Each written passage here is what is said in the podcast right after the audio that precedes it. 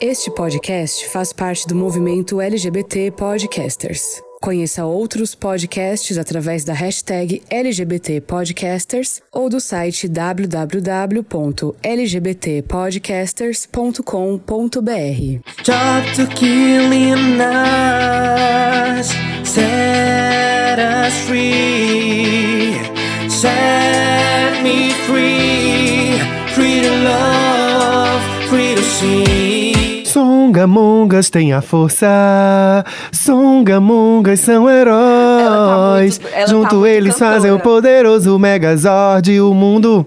Completa, poxa. Precisa de você. De novo, de novo. O mundo. Precisa de você. Songa, mongas, viris, Gente, poderosas. Então, nos Power Rangers, né? Minha gente. Só, Olha. Só, só porque o episódio é sobre macho. O episódio hoje é sobre masculinidade frágil. A gente vai conversar um pouquinho hoje sobre esse assunto que nos interessa muito a homens e mulheres, a sociedade como, uma, como um todo, já que a gente vive, né? Nessa sociedade pautada pelo poder do homem, pautada pelo machismo. Muito bom dia, boa tarde, boa noite, minhas amigas. Deem oi, gente. Cadê Oi, vocês? gente, vocês já seguem o Songamongas nas redes sociais?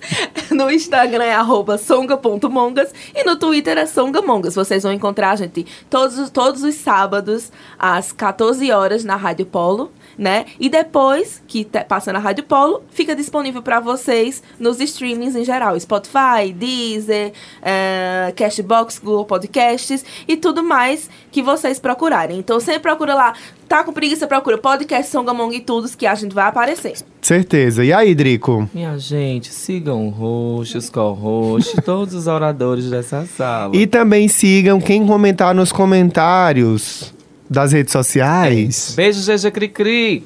Olha, e no episódio de hoje vai ter babados, né, É. amigo? Hoje a gente vai estar no ringue com a masculinidade, questionando ela. E quais as formas possíveis de viver a masculinidade dentro desses questionamentos que a gente vai né, colocar hoje aqui. É, que, fra que fragilidades são essas? Que machos são esses? Que homens a gente. Que homens são esses dessa nossa geração? Que homens estão sendo construídos é, diante dessa quebra aí com o patriarcado, né, gato? E que nova masculinidade possível é essa que a gente está começando, através de questionamento, a desenhar?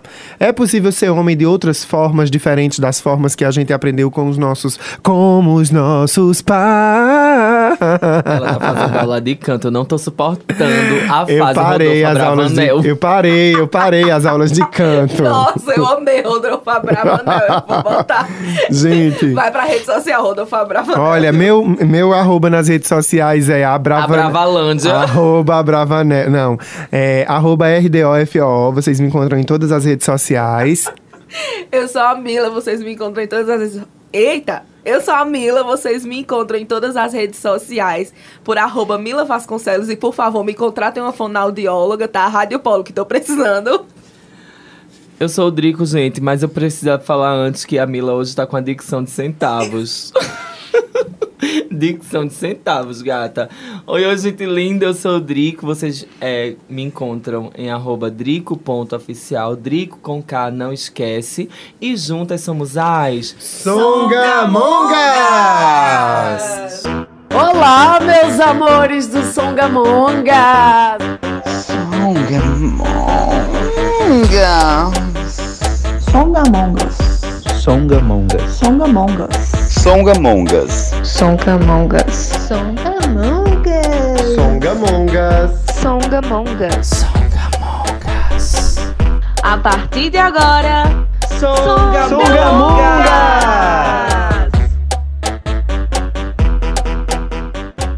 Muito bem, vamos começar a nossa conversa hoje falando sobre masculinidade tóxica e a gente vai ter aqui na roda várias perguntas e várias eh, possibilidades de entendimento sobre esse assunto. Eu quero começar perguntando a Drico o que é que você entende, que, como você entende esse termo masculinidade frágil. A gente já ouviu muito na internet o termo masculinidade tóxica e agora a gente também tem esse termo, né? Não tão agora, não é tão recente, masculinidade frágil. O que tu entende, Drico, por esse termo? Olha, primeiramente eu vou falar sobre o que a gente realmente, assim, sente e percebe, né? É aquele macho com medo de perder a Sua maceza. aquela coisa do lugar de poder que ele exerce dentro de uma roda social. E essa masculinidade frágil não tá somente não, não é somente um privilégio da masculinidade de heterossexuais. A gente dentro da comunidade LGBT, a gente também tem, né, Homens cis, gays. homens gays cis, né, que Trans também. e homens trans também, que é, possivelmente possa também exercer esse lugar de hipervirilidade, né? E aí essa a masculinidade frágil, ela é uma coisa que pega qualquer homem.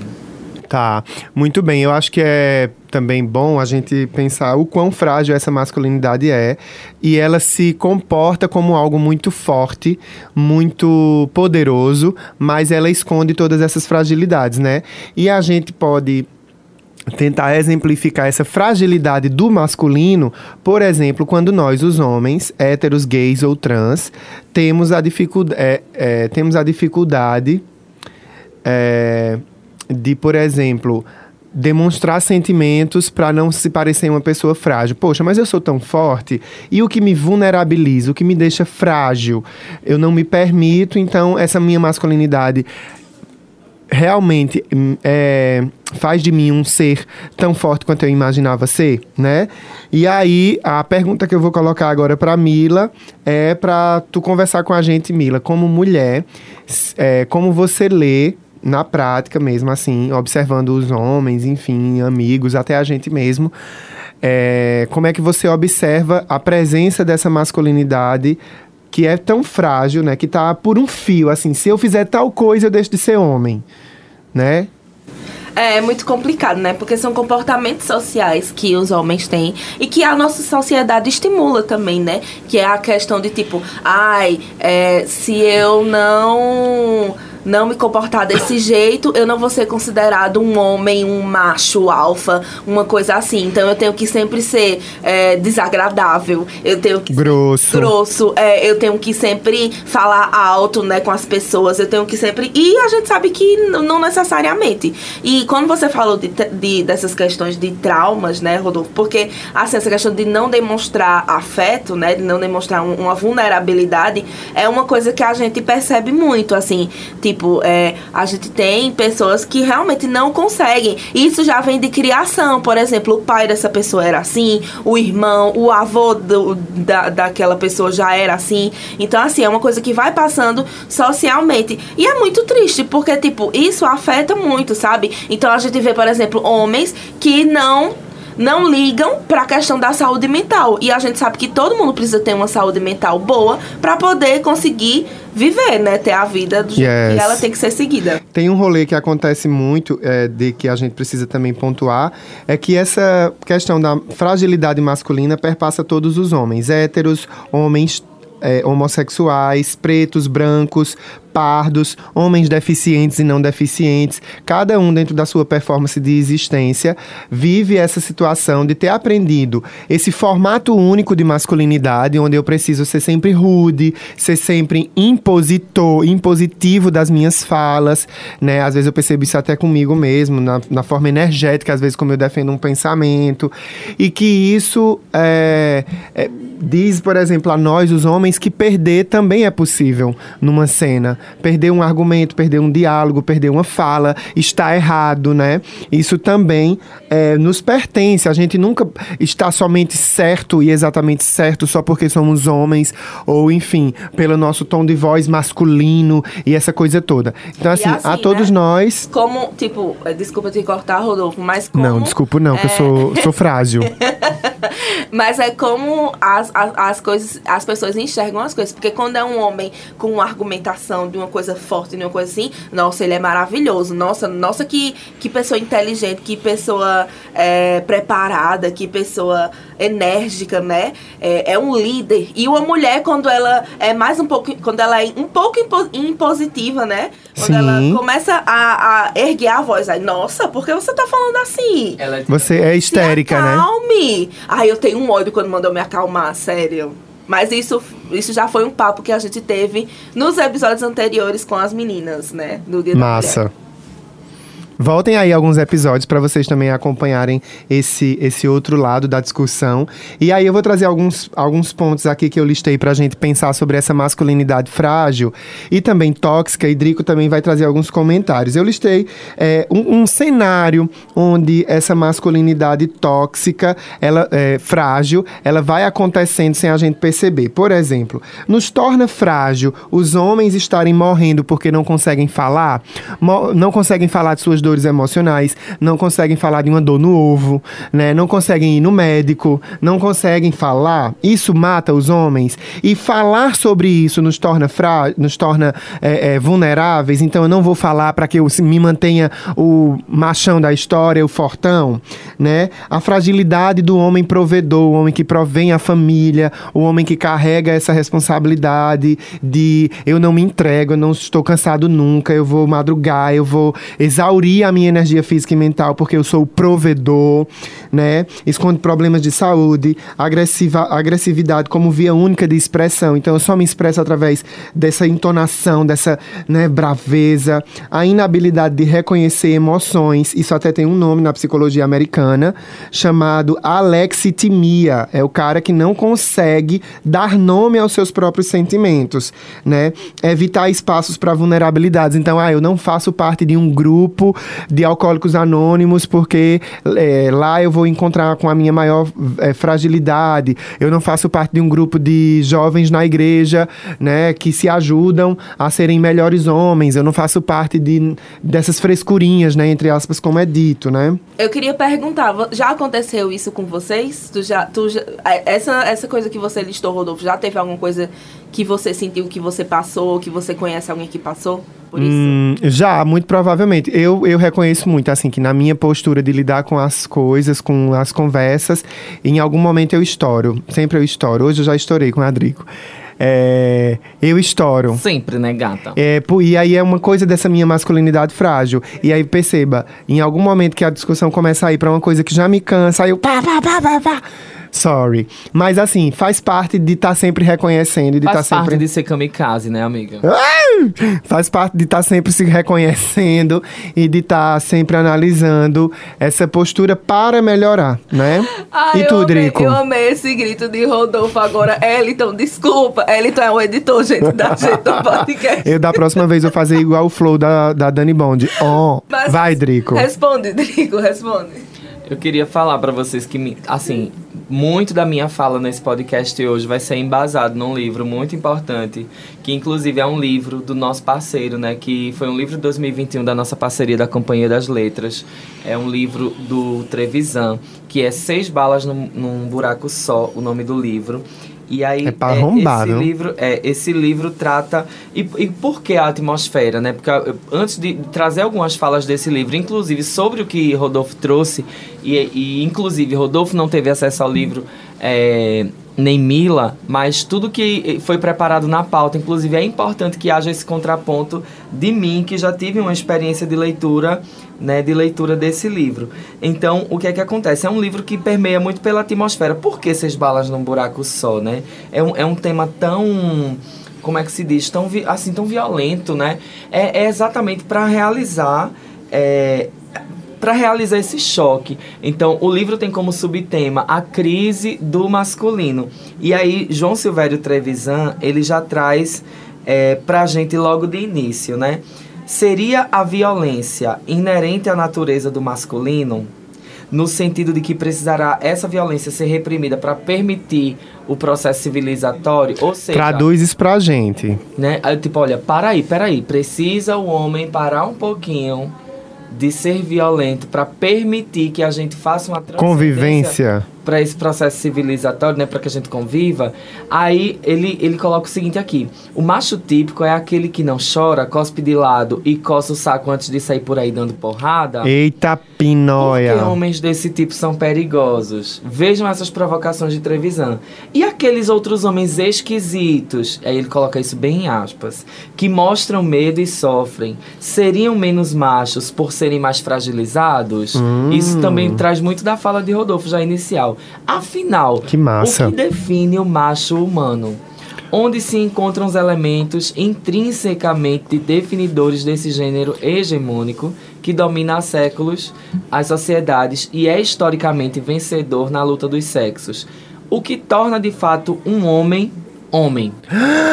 Ótima pergunta, ótima formulação. Vou voltar aí para essa parte de que será que a natureza masculina do macho é essa natureza violenta que para poder a gente enquanto homem conviver socialmente, essa natureza precisa ser suprimida, precisa ser, né, dosada? Será que é, é da nossa natureza sermos seres violentos, viris, né? É uma pergunta muito boa.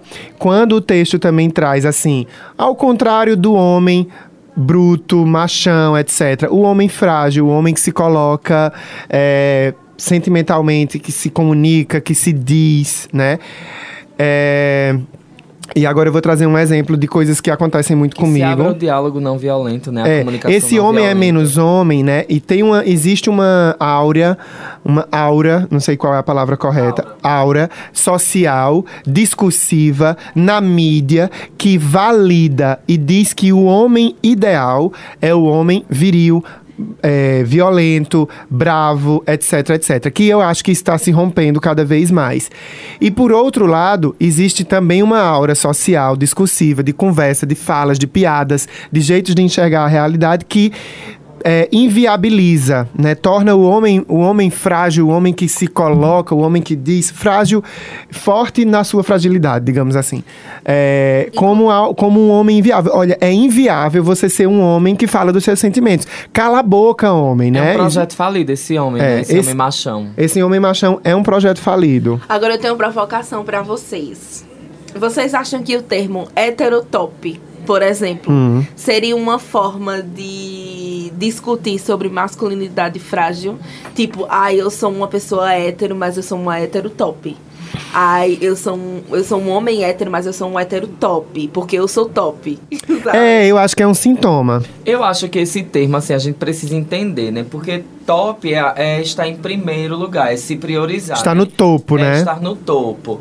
Então, assim, eu acho que traduz muito. E, na verdade, eu acho que surgiu como uma forma até de, de brincar. Quando eu digo brincar, assim, surgiu como uma forma de que a comunidade heterossexual utiliza muito a palavra top.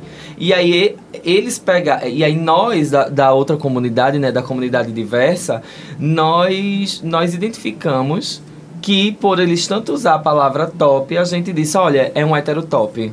Né? Uhum. É, é um hétero que usa a palavra top. E eu- Mas, eu- de certa forma, numa reflexão assim mais profunda, a gente pode até perceber que é, é, é um homem que é, é um hétero, né? Que se prioriza tanto que acha que ele sempre está no topo das relações, É. no lugar de poder. Tem uma frase da Viviane Mosé que diz que o sistema de padrões ele é tão é, excludente que até quem está dentro do padrão não se sente no padrão. Até um homem musculoso, branco, hétero, rico, é, nananã, ele também vai sofrer suas pressões de não se encaixar dentro do padrão que ele próprio já está. E eu acho que o hétero top ele é uma busca de assinalar uma identidade de que sou hétero e estou acima da régua. A régua diz: para ser hétero, você tem que ser branco, é, musculoso, bem-sucedido, etc. Mas eu estou acima dessa régua. Essa régua, para os homens comuns, elas vão até aqui. E o top, ele vai além, né? Então, ele é uma superestimação. É muito sintomático dessa frágil masculinidade que precisa de tantos recursos para se dizer homem, né? E aí eu vou fazer um recorte, por exemplo, dos homens hétero que têm convivência muito tranquila, muito saudável com homens gays. Eu vou pegar um exemplo dos meus próprios amigos. E a gente é, observa, discute, conversa de o quanto a masculinidade desses amigos, desses homens héteros, está no lugar tranquilo, seguro e de si mesmos, né? Que eles ah, não têm problema algum ou não passam por nenhum autoquestionamento de sou menos homem porque é, vou na casa de Rodolfo, a gente trabalha junto, é, sei lá, tenho projetos, e, enfim, e, e- etc, etc. Tenho, eu- agora na pandemia mesmo, eu tive conversas muito aprofundadas via WhatsApp com um amigo, né? A gente já dividiu até escritório, que é hétero, e a gente conversando muita coisa sobre a solidão da pandemia, sobre eh, a dificuldade de lidar com essas solidões, o que faz. Ah, é um filme? É uma playlist? É sei lá, um contatinho de Tinder. Ah, fulano, vai lá, liga pra ela, manda mensagem. E do, do mesmo do mesmo contraponto, ele também conversando comigo. Então, essa masculinidade tão fragilizada começa a se é, é, ser colocada de outra forma, também por essa heterossexualidade que sabe de si e tá tudo bem. E, e- e- e não é mais sobre as suas. ah, preferências, as suas orientações sexuais, né? Não é só isso. E para o, o- a masculinidade frágil, a coisa da orientação sexual é sintomática de limitar, assim, eu não vou conviver com pessoas gays porque isso me, me torna, né? Enfim, isso, isso diz o que sobre mim, né? E é frágil para o Será que homem. tem uma assinatura É, de, e é frágil de, pro- né, de simpatizante. Isso. ali. É frágil para o homem se ver pelos outros.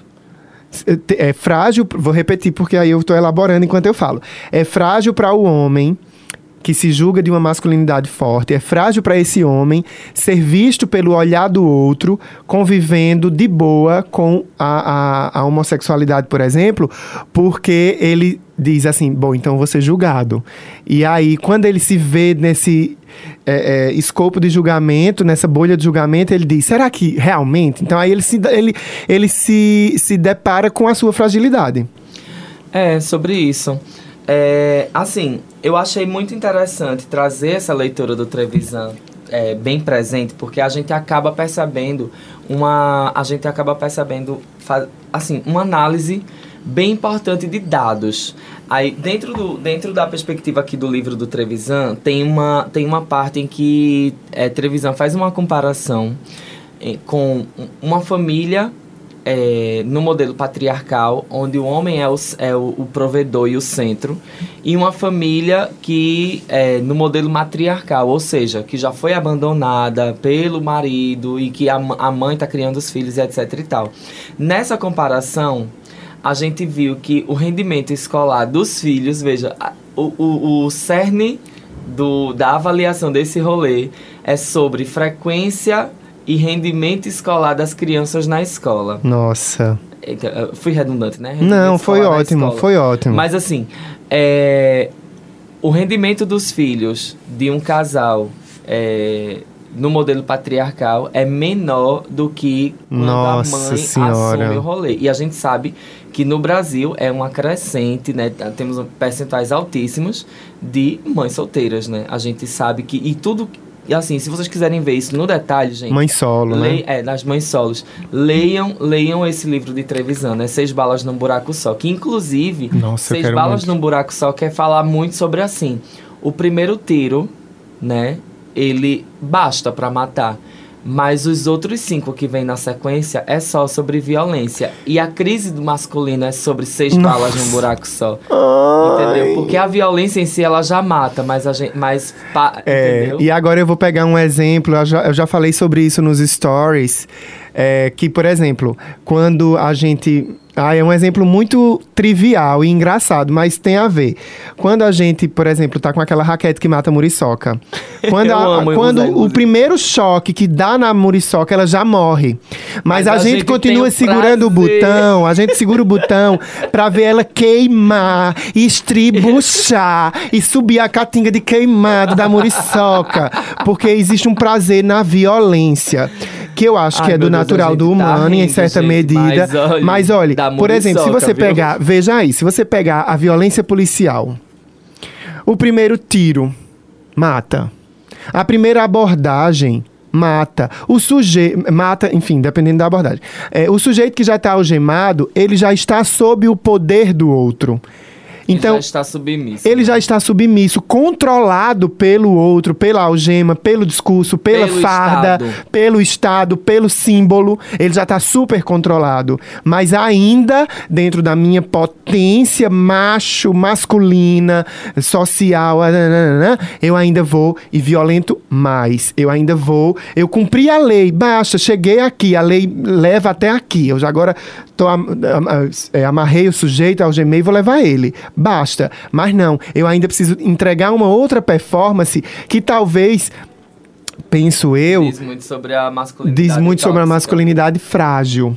E diz muito, é, não mais sobre dar a entender pelo olhar do outro, mas diz a mim mesmo assim, eu, eu ainda posso mais, eu ainda vou mais, sabe? E essa- até a última e qual é, qual é o limite dessa sede, dessa gana e, e onde é que ela nasce, né? E tá aí a nessa, gente, nessa e aí fala. quando a gente escuta em programas policiais, né, sobre as formas com que as mulheres são mortas, Nossa. né, sobre feminicídio, né, sobre a forma com que os companheiros dessas mulheres as mataram, né, por exemplo, balas na virilha, né, esfaqueamento, assim, são coisas muito pesadas de se ouvir, mas assim, a forma Requintes de crueldade, os né? requintes de crueldade das mortes por feminicídio são, são assim, de, de lacerar o coração, gente. É verdade, Mila. É, porque tratam a mulher não como um ser humano, tratam a mulher como propriedade.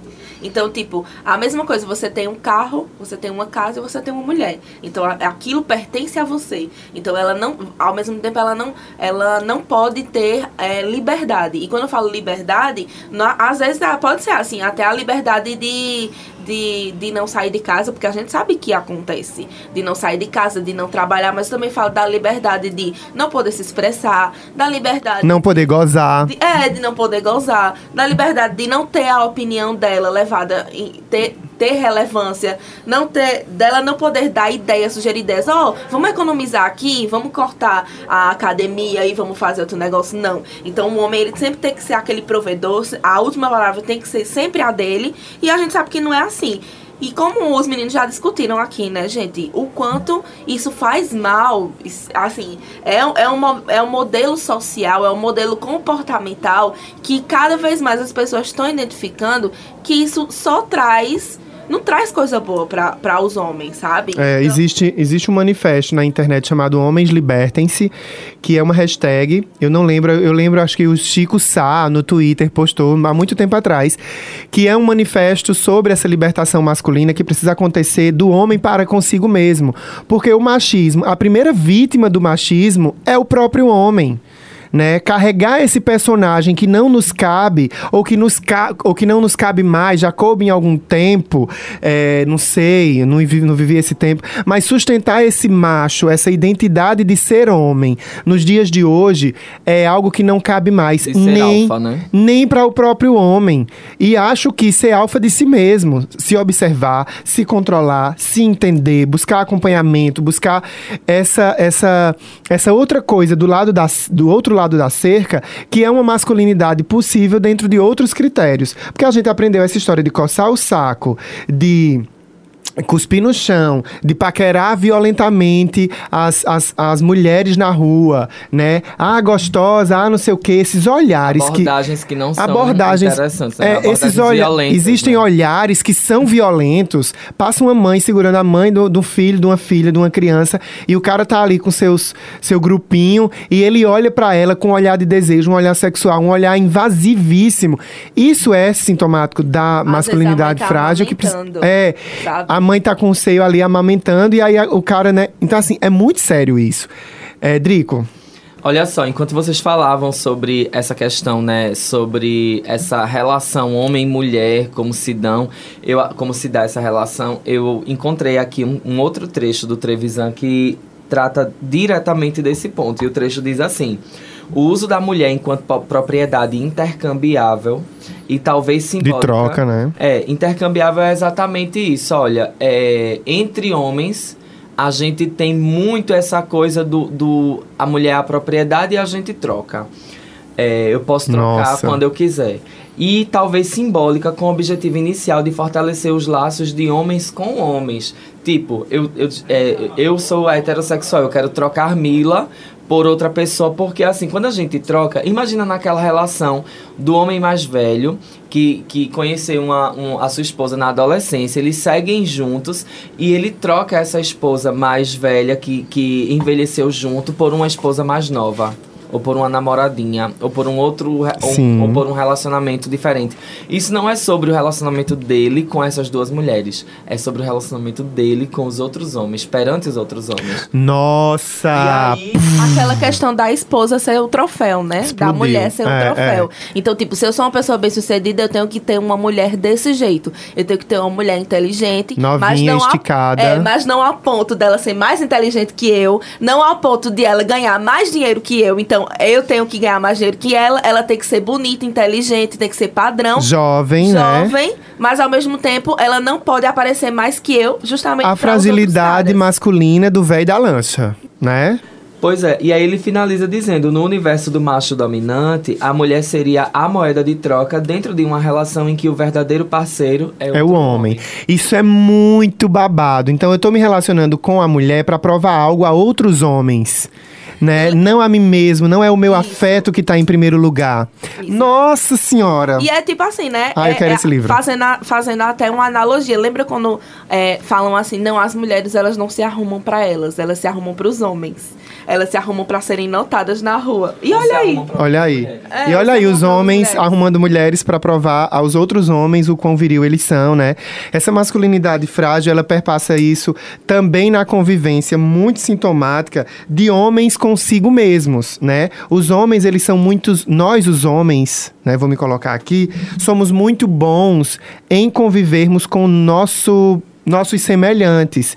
É, tem uma análise que, em algum texto que eu li na internet, gente, é muita referência que acaba a gente não, não tendo é, como entregar tudo, né? A referência bibliográfica dos TCCs, mongas TCCs acadêmicos. Mas, assim, existe um rolê... Inveja quem? Existe um rolê que é essa análise do homem existir para seu próprio grupo, né? Por exemplo, quando a gente... Acho que eu já falei em algum episódio, não lembro. Por exemplo, quando a gente pega as instituições onde, é, é, por exemplo, o exército, onde é feito de homens para homens, né? Então são relações, é, em certa análise, homoafetivas, né? De convivência estritamente masculina. Os. Como é o nome daquele lugar que bota os padres tudinho? Né? Seminário, né? Que são, eh, são convivências homoafetivas. E quando a gente está colocando aqui homoafetivas, de homem para homem, não necessariamente sexual. afeto sem sexo. É, né? e de afeto sem sexo. Não, a gente não, a gente não tá romantizando pelo viés. Até tão- onde a gente sabe também. Até onde a gente sabe também, né? Porque a gente também sabe que rolês, né? Gente, deixa eu traduzir pra vocês. Basicamente, é a solidariedade masculina. Sim. Então Sim, é isso, sim. assim, tipo, enquanto as mulheres, elas não se protegem, enquanto as mulheres, quanto mais a sociedade estimula que elas tenham rivalidade, os homens têm que sempre se- têm que sempre se proteger. É aquele negócio, você tá com seu companheiro no rolê, no barzinho, aí chega um cara e dá em cima de você, e aí ele vai pedir desculpa pra o, o seu companheiro, ele não vai pedir desculpa pra você. Isso é a tal solidariedade, né, masculina. É, sim. Muito sintomática também dessa masculinidade frágil, né? Que, que enfim, endereça essa desculpa para o cara. Não endereça essa desculpa para a moça. Desculpa, eu não percebi que você tinha um anel no dedo e eu pisquei o olho para você. Mas desculpa, tá? Eu não queria fazer isso. E aí você também até pode se desculpar com o companheiro da gata, mas o foco da desculpa não é ele, né? Bem exemplificado. Arrasou, amiga. Obrigado. A gente agora vai para os nossos intervalos comerciais. Daqui a pouco a gente volta com mais papo. Tá muito gostoso, tá muito bom. É, somos frágeis. Vai lá, um beijo. A gente já volta. E aí, tá curtindo o nosso podcast? Tem muita coisa boa ainda por vir. Enquanto isso, você pode também conhecer muito mais do Songamongas nas redes sociais. No Instagram, songa.mongas, no Twitter, songamongas. E é claro, você também pode ouvir esse episódio em todas as plataformas de streaming assim que ele acabar. Disponível no Deezer, Spotify, YouTube e também Google Podcasts, além, é claro, do Apple Podcasts. Vai lá, dá stream pra gente e volta pra comentar nas nossas redes sociais. No Facebook, Rádio Polo Oficial. No Instagram, Rádio.polo. Curta e compartilhe. Tá na Polo, tá com tudo. Arrasou, arrasou, voltando por aqui, muito bem. Gente, então vamos continuar o nosso papo. Dessa vez, é, eu queria fazer as seguintes perguntas. É, a gente conversou sobre socialização estritamente colocada de homens para homens e lançar aqui já uma, uma ponte do assunto masculinidade frágil com a homofobia e, e, e crimes de homofobia. Uma informação que eu, que eu pesquei aqui para trazer para vocês é o, o argumento gay panic, que usa-se muito nos Estados Unidos, como nos tribunais americanos, né, quando uma pessoa comete um crime de homofobia. Os advogados de defesa desse criminoso, criminosa, eles colocam esse argumento do gay panic, né? O pânico de pessoas gays para justificar pânico a pessoas gays, para justificar uma violência e atenuar sentenças. Veja que absurdo. E é um argumento muito utilizado por defesas de homens homofóbicos que cometeram crimes de homofobia. Então, é, que pânico é esse que, que é colocado dessa masculinidade ter um pânico do Uma aversão uma aversão à gays, né? pessoa gay Homofobia, e gata, não essa tem é, nome, né? e essa aversão ela é colocada como motivo para violentar alguém então eu tenho tanto medo que isso então né, que isso justifica eu violentar alguém, né? E aí colocando isso pra gente ver mais um sintoma, mais um indício dessa masculinidade tão frágil. É, recortes aqui colocados, eu queria que Drico continuasse os comentários dele, que são, estão super interessantes a respeito da leitura no livro. Traz mais alguma coisa aqui pra gente, Drico. Vou trazer. E eu vou trazer já conceituando esse rolê do patriarcado, né? Que a gente já falou tanto no, no bloco anterior. É, e aí, assim. O que- Patriarcado tem a ver com pai. Pai. O pai. Matriarcado, mãe. Isso. E aí, é, aqui tem um trechinho que antes de, de comentar eu quero ler pra vocês, que é bem curtinho, que diz assim, que é um, um- um trecho que, inclusive, a economista feminista Heidi Hartman, ela fala sobre o patri- patriarcado da seguinte forma.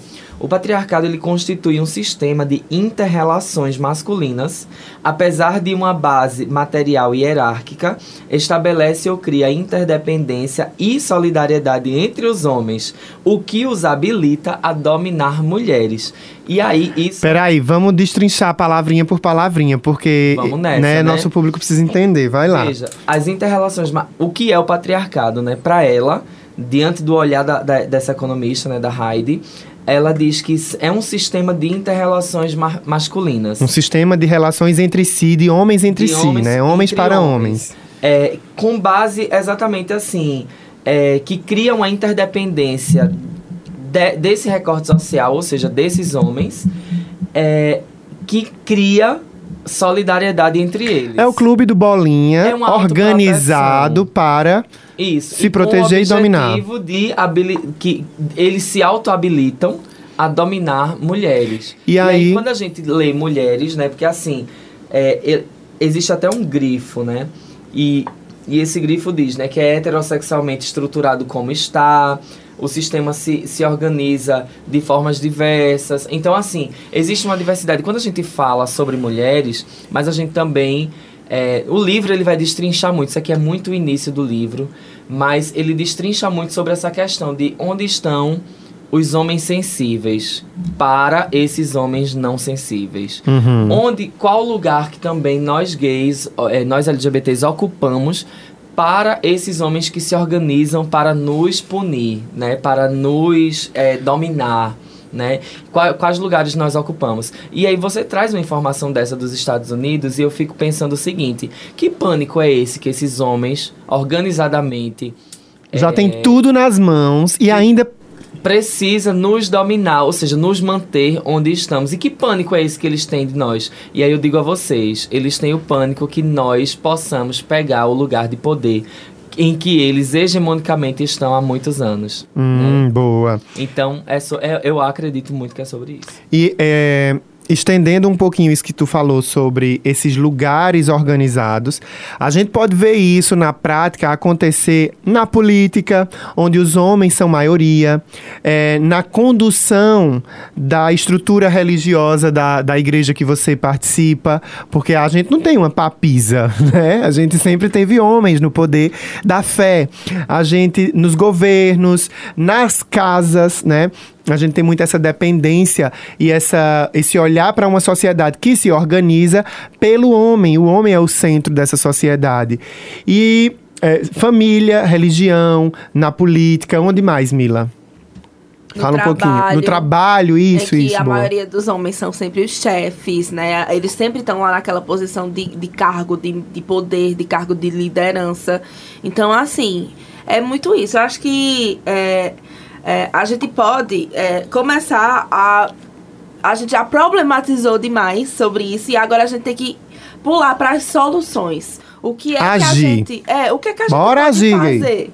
É, que é tipo assim, bota o cropped. No caso, né? Vocês têm que botar o cropped pra dizer. E eu queria escutar vocês. O que é que vocês acham que vocês. qua- Quais, soluções vocês acham que são necessárias para que essa. para que seja conversado sobre a masculinidade frágil? E o que é que vocês têm posto em prática no dia a dia de vocês? Boa. Né? A gente agora foi bem emparedado, mas faz Olha, sentido. eu já começo com Trevisan dizendo que a única certeza que existe nesse rolê todinho é que existe sim uma crise identitária da masculinidade em curso. Uhum.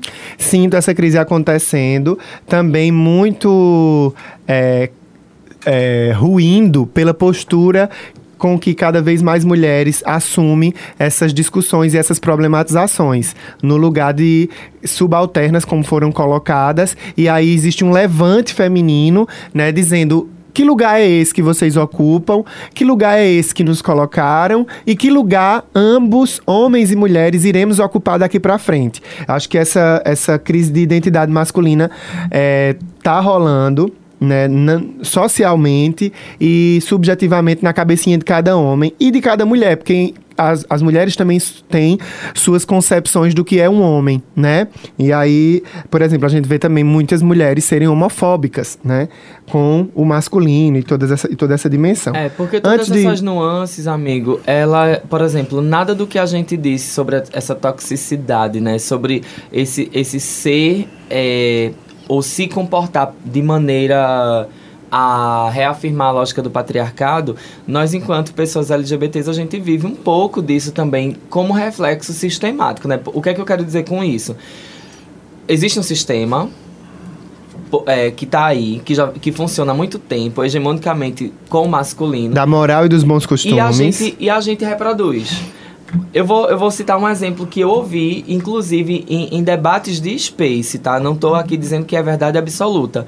Mas eu ouvi relatos, por exemplo, de, é, de homens trans que falam sobre essa reconstrução da identidade de ser homem enquanto homem trans, para não reproduzir essa lógica Esse de modelo- dominância. esse modelo Então, masculino, né? Existe uma, existe uma discussão dentro da própria comunidade trans para que esses homens que, que, que se empoderam com a sua própria identidade enquanto pessoas trans, elas não reproduzam lógica do patriarcado, saca? E Mas até, nas, até nas relações cis entre homens gays, isso também é presente. Exato, mas o que é que eu quero Né? dizer, o que é que eu quero dizer com isso? Porque quando é, um homem se é, como a gente diz, né? A mulher é uma construção. O homem é uma construção. E nessa construção, o que é importante? Não reproduzir a lógica de violência. Isso. Saca? Em ambas as construções. E eu acho isso incrível porque eu tenho sentido que a comunidade trans tem sido pioneira no sentido de ressignificar valores de homens e mulheres, saca? Uhum, massa. E aí, pra gente tentar responder a fala de Mila, já com esse exemplo da comunidade trans, é, só alguns dados aqui pra gente ir amarrando, antes da gente colocar esses exemplos, eu trouxe até alguns aqui anotados. A expectativa de vida dos homens é sete anos abaixo das mulheres. Isso é sintomático de uma masculinidade que não se reconhece, que não vai ao médico, que é frágil demais para ser forte. Né? E toda a sua fortaleza é uma performance teatral Falida. falida. É, uma outra falácia que a gente tem, quando, quando a gente fala assim, gente, aqui no podcast, quando a gente diz assim, é um sistema, não é, é, é um sistema social, né? E aí eu exemplifiquei, a moral e os bons costumes. Existe uma falácia, um discurso mentiroso de que, nesse sistema, existe esse discurso mentiroso de que homens são mais fáceis e mais simples de criar do que mulheres. Ah, eu quero ter um filho homem, é mais fácil, né?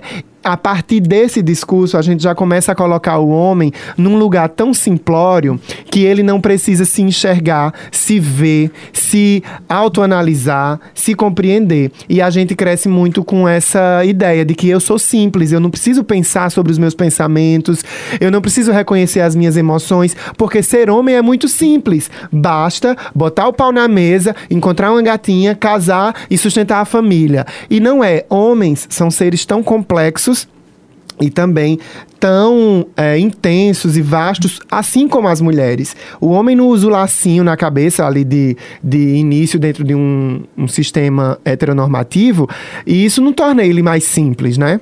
Drico. Enfim, quando tu traz essa questão de, de homens que negam pensar sobre si mesmos, eu lembrei muito automaticamente de uma passagem é, do livro também, porque esse livro realmente é muito bom. Transformador.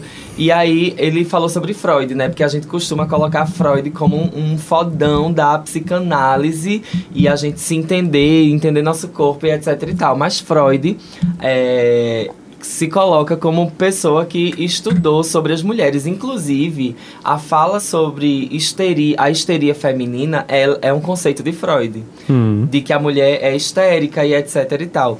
Então a gente percebe que dentro dessa perspectiva, os próprios pensadores da psicologia, como a gente, como a gente conhece hoje, eles é, fizeram estudos, eles não estudaram a própria masculinidade e as próprias nuances, porque eles se colocaram nesse lugar de simples demais e que a mulher que era um ser complexo que precisaria ser estudado. Então eu acho que essa tua Nossa. fala, ela mesmo sem você ter lido o livro, ela me remeteu Casou, muito né? a essa passagem. Arrasou. Ô, gente, é, e agora indo para as soluções possíveis e viáveis dessa masculinidade que tá num curso de questionar, tá numa crise, né? Uma, uma crise em curso. É, lendo aqui nas pesquisas que eu fiz para a gente compor esse conteúdo de hoje, eu encontrei assim. É, algumas perguntas possíveis de começarem a ser feitas, e acho que na coxa de retalhos eu vou conseguir de- delimitar mais essas soluções possíveis, né? Eu acho que se perguntar se faz sentido continuar seguindo os passos que não servem mais, os passos dos nossos avós, dos nossos avós, né, no caso, é, dos homens que vieram antes da gente. Tem muita coisa da ancestralidade que faz sentido ser mantida. Mas tem muita, muita coisa que não faz mais sentido, né? Então faz sentido se continuar seguindo os passos que não servem mais de pessoas que não estão mais aqui, né? E questionar, porque essa masculinidade também violenta a gente. Quando a gente se nega, quando a gente eh, diz assim, ah, eu não tô sentindo isso, eu sou mais forte, eu sou homem, nananã, a gente começa a, a se sacrificar em, eh, eh, em manter uma coisa que não somos nós. E aí, já existem, não sei se aqui no interior, no Agreste, Pernambuco, mas já existem grupos de escuta de homens, conduzidos por psicólogos, por terapeutas, por essa galera que já está ligada nisso e conduz essas formações onde os homens dizem de si, aprendem a se abrir, aprendem a se ver em sua vasta possibilidade de ser masculino em si. O que é o, o seu jeito de ser homem, né? Qual é a sua forma de ser homem, né? E a partir disso começam-se a, a- a- os desdobramentos outros, né? Eu ser homem para mim, eu ser homem no meu grupo, eu ser homem com a minha esposa, com o meu esposo e, e tudo mais. Então esses grupos eles já estão acontecendo. Na coxa de retalhos eu vou indicar alguns documentários que listam é, essas iniciativas. Não sei se aqui já tem. A gente não conseguiu essa informação. Drico, quer responder soluções possíveis ou a gente já vai para a coxa? Olha, eu acho que soluções possíveis, eu, eu, eu não queria trazer soluções, porque eu acredito que as soluções, como o próprio livro traz, as soluções estão em curso, inevitavelmente. A gente está vendo que é um modelo falido e que, assim, quem insiste nisso. é, Quebrar a cara. Vai morrer levando o seu legado só consigo. Porque a gente percebe. E aí, assim, e o próprio. Essa própria contraposição é algo muito. É algo muito que não dá para regredir mais. Sabe aquela coisa, olha, o trem saiu da estação. Não dá ré. Não dá ré. Não tem como dar ré mais. Eu acredito que assim, o que pode contribuir para que para essa revolução que está em curso, que a gente só vai, na verdade, a gente não vai sentir o efeito disso. As próximas gerações irão sentir o efeito disso propriamente, como que tem o, o que tem sido plantado aqui, como hoje nós LGBTs estamos degustando e provando um pouco de um pouco mais de liberdade do que na época da Stonewall. entende? Então a gente, da- das revoluções que foram feitas, então o que a gente precisa hoje é tornar públicas as nossas experiências. Esse podcast é uma revolução. Estamos tornando públicas as nossas experiências com os nossos erros, com as nossas fragilidades também, porque enquanto eu, eu, eu e Rodolfo aqui, enquanto hosts desse, desse podcast, é, é, junto com Mila, mas assim, trazendo essa experiência mais para nossa masculinidade, a gente tem as nossas fragilidades, né? É, a gente lida com Mila, por exemplo, esse podcast iniciou só como um podcast do, do clubinho dos homens. E a gente já há, há quatro anos atrás, praticamente, quando esse podcast iniciou, é, a gente já percebia que a, a, a voz feminina ela precisava ter um lugar. E ela precisava fazer, fazer parte. E aí, é, sabe, outras vozes, vozes plurais precisam estar aqui. E eu acho que a gente precisa falar sobre isso sempre. E se perceber sempre, eu acho que uma, uma sei lá, diquinhas. Diquinhas para o dia a dia. Vamos ouvir nossas amigas mulheres sobre como a gente tem se portado? Vamos ouvir nossos outros amigos homens que estão em busca de- dessa compreensão de sensibilidade a partir dessa visão de João Silvério Trevisan, né? da construção desse homem sensível. Quando, por que homem sensível? Né? Homem que se permite sentir, não de sensível por outra, não, não, não carica, trazendo uma caricatura de sensibilidade, mas sensível como o simples ato de assim. Sinto, estou sentindo, eu é estou isso aqui que tá rolando. Isso, isso aqui que tá rolando. Muito bom. Eu acho muito legal isso que Drico falou de, de pequenas dicas pro dia a dia. Porque, assim, os homens, eles costumam se unir tanto pra ir pro bar beber, pra ir assistir um jogo de futebol, pra ir, é, sei lá, nos grupos de WhatsApp, eles têm os grupos de WhatsApp deles. Por que não ter um momento entre você e seus amigos pra vocês desabafarem sobre o que vocês estão sentindo, sabe? Sobre vocês dizerem assim, poxa, ó, tá tão difícil, ó, no trabalho hoje foi muito pesado. Eita, eu tô tendo problema com a minha família, porque meus filhos estão muito rebeldes, porque eu não tô conseguindo me entender com minha esposa. Então, que eu assim, brochei. é, é. Então, assim, Rodolfo falou que tem a construção de grupos de apoio, né, com psicólogos e tal, mas por que não você pegar o seu grupo de WhatsApp com seus amigos próximos e vocês conversarem sobre isso, vocês conversarem sobre as coisas que vocês passam, sobre as fragilidades. Joga um link lá no grupo pra abrir o rolê. Joga um link lá no grupo desses textos que a gente vai recomendar, desses documentários. E quem assistir, quem voltar pra você é a pessoa que tá ali aberta a iniciar esse processo. De repente já é uma dica aí. Eu acho interessante também o rolê do cangaço, sabe? É outro relato desse livro de Trevisan sobre a questão de que quando Maria Bonita foi introduzida ao bando, ela, ela ocupou o lugar de, de junto com outra, com outra mulher lá do bando, ela ocupou o lugar de, da produção do vestuário. E, quando a, e, e, inclusive, como é interessante pens, mas, é, pensar como você quer ser visto. E aí, é, a gente percebe, dentro do livro, é de um sociólogo cearense, essa análise, Daniel, eu não, não vou lembrar aqui da não vou lembrar aqui do sobrenome dele agora, porque eu não estou com o livro em mãos, mas a gente deixa essas referências aí nas nossas redes sociais.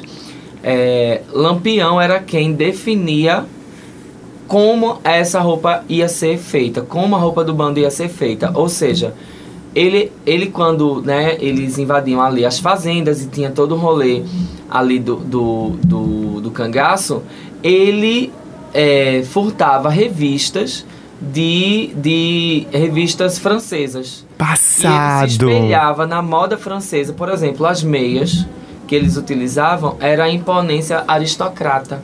Sabe? Aquelas meias, os meios Nossa senhora. Então, apesar da participação da mulher ser muito significativa nesse lugar Que da massa. costura e do vestuário, mas era Lampião enquanto chefe do bando que tinha a sensibilidade de fazer de- essas de escolhas, fazer né? a pesquisa de moda. Ai, que tudo! Ai, eu amei, eu amei. Eu fui lá no restaurante Angi, quando tem a trilha onde é, Lampião foi assassinado. Fui lá, visitei esses dias. Rio São Francisco, beijo, saudade piranhas. Olha, vamos seguindo o nosso bonde por aqui. A gente já tá indo pra Coxa de Retalhos, que é o nosso quadro de indicações. Eu vou começar aqui indicando pra vocês o Instagram, arroba Papo de Homens. É um Instagram maravilhoso pra vocês conhecerem alguns desses conteúdos disponíveis que questionam, que orientam, que trazem é, soluções possíveis e, enfim. É, esse Papo de Homens é também o mesmo produtor de um documentário que foi produzido Papo de Homens barra Natura, Natura Homem. Eles fizeram um documentário muito bom sobre esses grupos de estudo. Tá disponível no YouTube Papo de Homem, um documentário bem bacana, tem uns 40 minutos. E ele roda o Brasil é, investigando essas masculinidades e esses grupos de apoio e recomendar um, um filme que está disponível gratuito no YouTube, que é The Mask, The Mask You Live In. Né? A máscara que nós usamos, que você usa, a máscara do masculino. E são psicólogos, terapeutas, sociólogos, antropólogos, e que falam sobre a educação nas escolas americanas para essa masculinidade tão violenta, para esse homem que é construído, etc, etc. E por último, o arroba guilherme.nv, que é um dos fundadores do Papo de Homem, que, enfim, é um cara maravilhoso também com conteúdo bacana pra gente conhecer. Olha, a minha indicação vai ser uma série e um reality show. A, a série é a série Brooklyn Nine-Nine, que é uma série americana. E é, por que, que é legal? É uma série de comédia americana. Por que, que é legal da gente falar sobre isso? Porque a gente tem lá um personagem que é o do Terry Crews, que pra quem, pra quem não sabe quem é, lembra de Todo Mundo Odeia o Chris, o pai do Chris. Então é um cara negro, forte. O que tinha três empregos. Isso, que tinha três O empregos. provedor. Então ele era, ele é o personagem dele, ele faz um policial que é que vocês sabem, né? Vocês já, vocês já devem estar imaginando que é um homem negro, fortão, másculo, sabe? Aquela coisa bem masculina. Mas o interessante dele é que ele, apesar de ter todo esse estereótipo, ele é um cara muito sensível.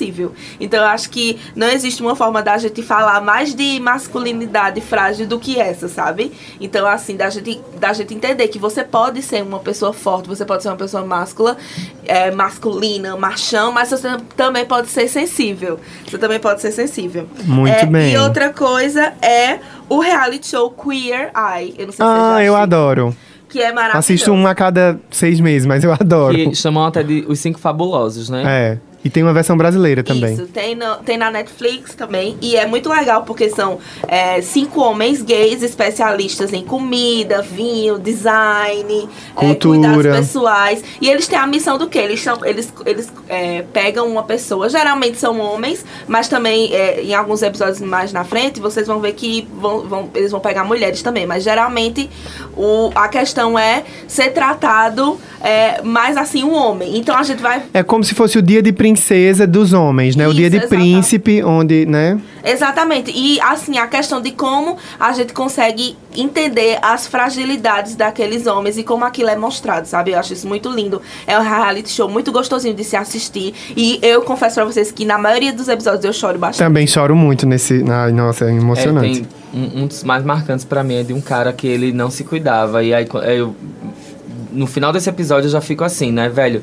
É, Rodolfo falou muito sobre essa questão do autocuidado, né? E aí o cara realmente tinha abandonado a- o seu corpo, né? Quando eu digo seu corpo, não é, sabe? Ele tinha abandonado a sua existência, sabe?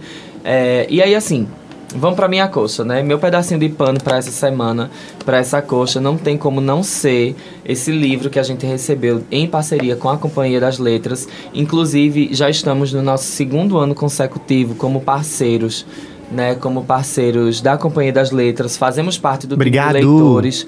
É, é uma curadoria que eles fazem. Eles enviam livros pra gente exatamente sobre o Nordeste, sobre militância, sobre política, sobre é, vivências LGBTs, sobre literatura leve de LGBT até pra, pra criança, pra adolescente, pra se perceber. História em quadrinhos. História em quadrinhos, eles mandam de tudo pra gente. A gente sempre tá citando aqui, então acompanha que os, todos os lançamentos da Companhia das Letras que, que fazem link né, com o nosso podcast, vocês vão receber aqui todas as dicas, inclusive nas redes sociais.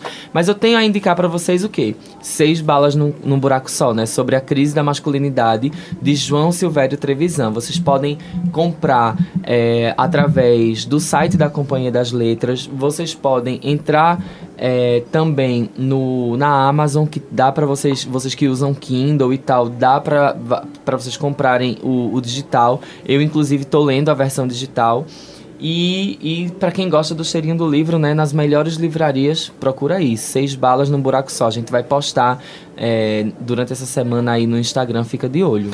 Gente. E no site também, né, minha gente? Vocês podem comprar o livro físico também. Guidrico fala do livro digital, de comprar o livro digital, mas também pode comprar o livro físico na Amazon, né? É, também pode, mas eu falei assim, quem tem gosto de ir na livraria, né, gata? Aí vai. Ah, eu adoro ir na livraria. Ah, eu adoro, é um rolê que eu me chame Ultimamente sempre. tô fazendo assim, vou na livraria fotografar as capas pra comprar um dia. Boys que gostam de livros, gostam de café e gostam de balada na mesma proporção, me Eita! procurem, eu estou no Tinder. Boys que gostam de livros, gostam de café e gostam menos um pouquinho de balada. eu também tô no Tinder. Um beijo, até semana que vem. Obrigado! Beijo, gente. Até Muito Fábio Júnior, né? Obrigado. Beijo, gente. Beijos, amores, tchau, tchau. Vou encerrar com o flow da Dani Bond. Oh.